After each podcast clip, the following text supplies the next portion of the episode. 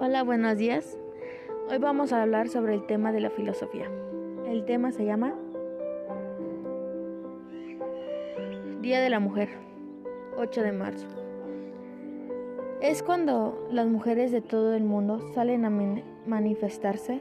El 8 de marzo no es para felicitar a las mujeres. En esta fecha se recuerda una tragedia que evidencia lo poco que vale la vida de las mujeres para la sociedad.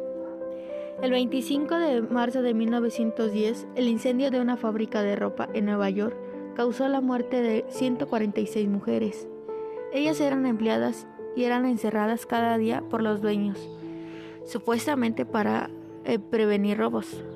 Cuando ocurrió el incendio no pudieron escapar y murieron, víctimas de sus precarias condiciones del trabajo pero unos días antes se habían realizado marchas a favor del sufragio femenino en Dinamarca, Alemania, Australia, Suiza, conmemorando la Conferencia Internacional de Organizaciones Socialistas de 1910.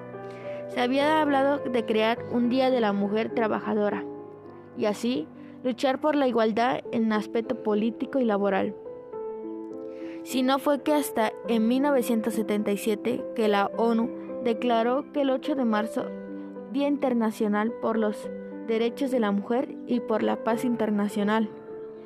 El 8 de marzo no se trata de felicitar, sino de continuar la lucha por el reconocimiento de la vida y el trabajo de las mujeres. Y desde mi punto de vista, todo ha sucedido porque en algunos hogares el que manda es un hombre, porque son machistas, que las, que las mujeres son las que deben encargarse de las labores del hogar, por ejemplo, barrer, cocinar, lavar, etc. Pero debemos saber que el machismo no nace, nace del hogar por la crianza de los padres. Pero, ¿qué son las feministas? Son las mujeres que salen a marchar para proteger los derechos de las mujeres, alzar la voz por las que fueron víctimas fueron asesinadas, violadas, secuestradas o hasta golpeadas. Este es un poco del tema del feminismo. Gracias.